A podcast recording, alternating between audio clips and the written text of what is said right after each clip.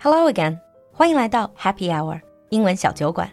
关注公众号“露露的英文小酒馆”，加入我们的酒馆社群，邂逅更精彩、更广阔的世界。Hi again, and welcome back to Across the Pond。欢迎你又回到英美大不同。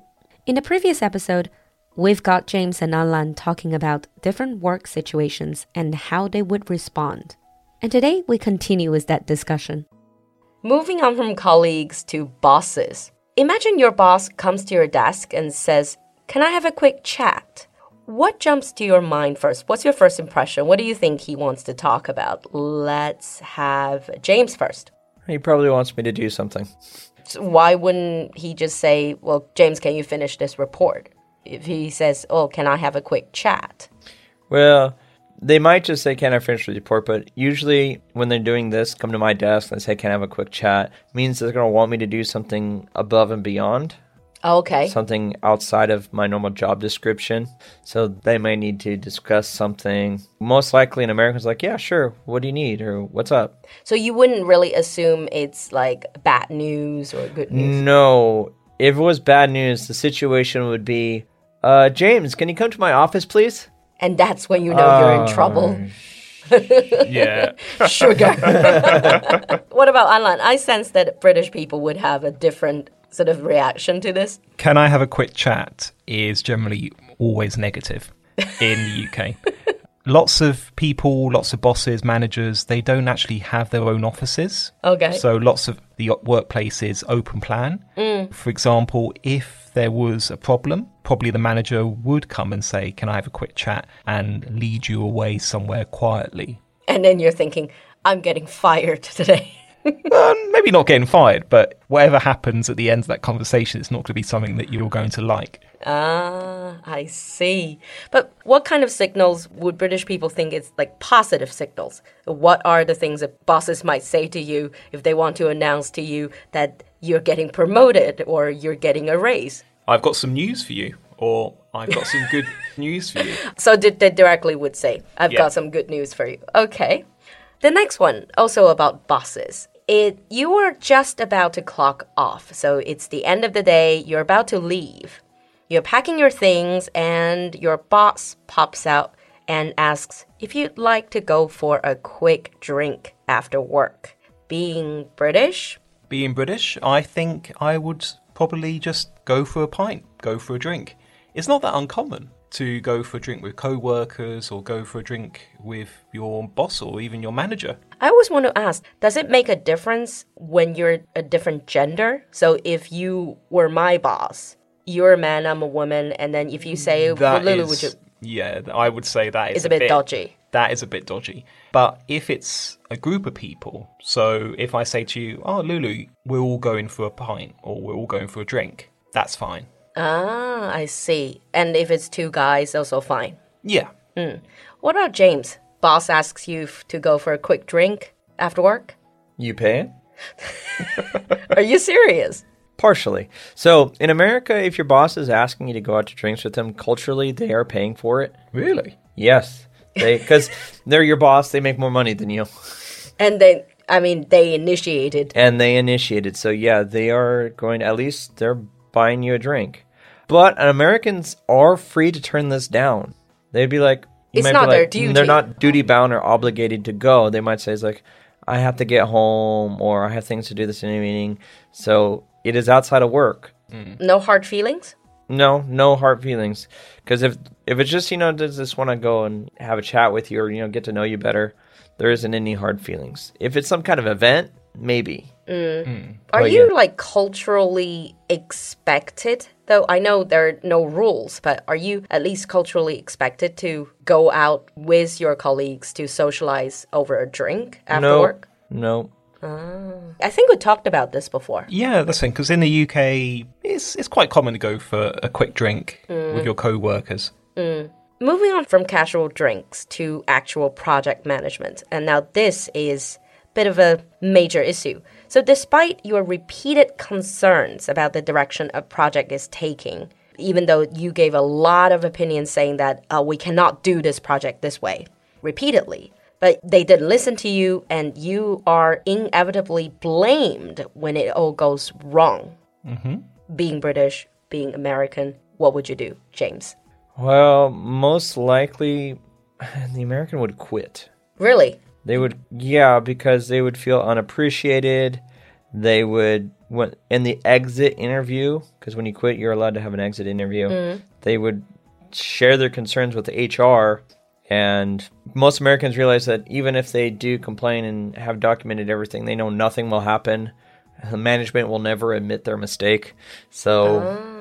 But what if it's, say, it's not management, it's someone you are collaborating with on this project? If it's your colleague, someone roughly sort of like the same level?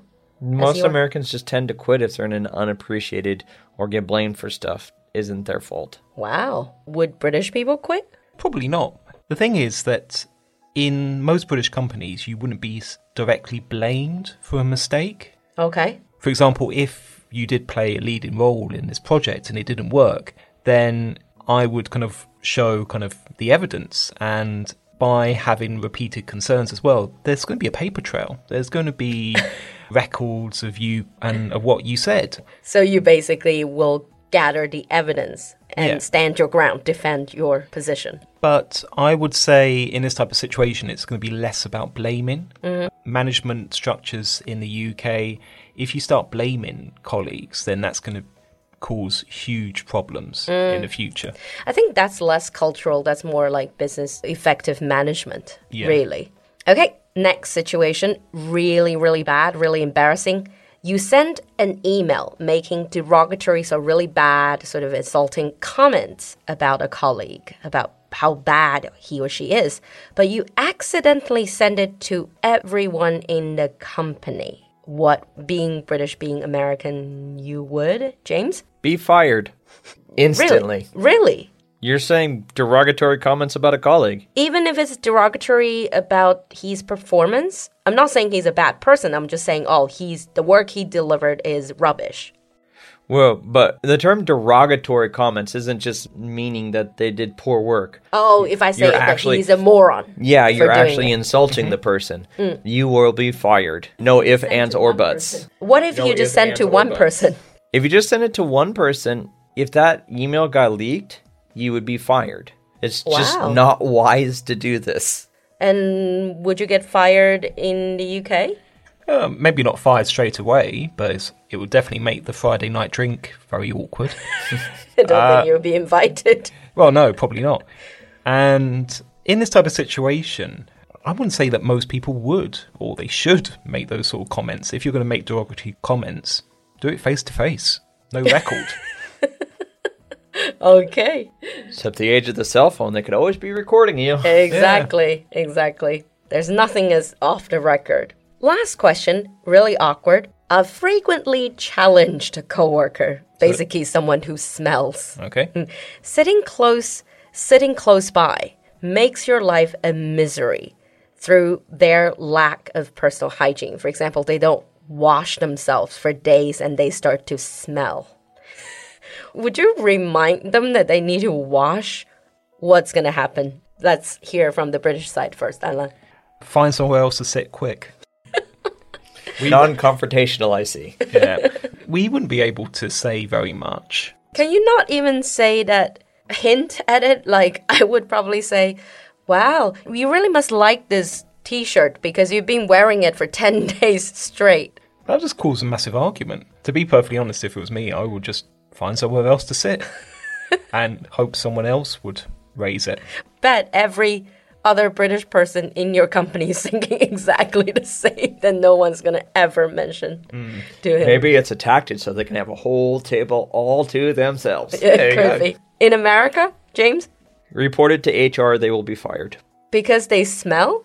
Poor personal hygiene. Most companies require you to have good personal hygiene. You need a shower, and fresh clothes. You need to be presentable. And having poor hygiene, okay, lack of hygiene is not presentable, and they will fire you for it.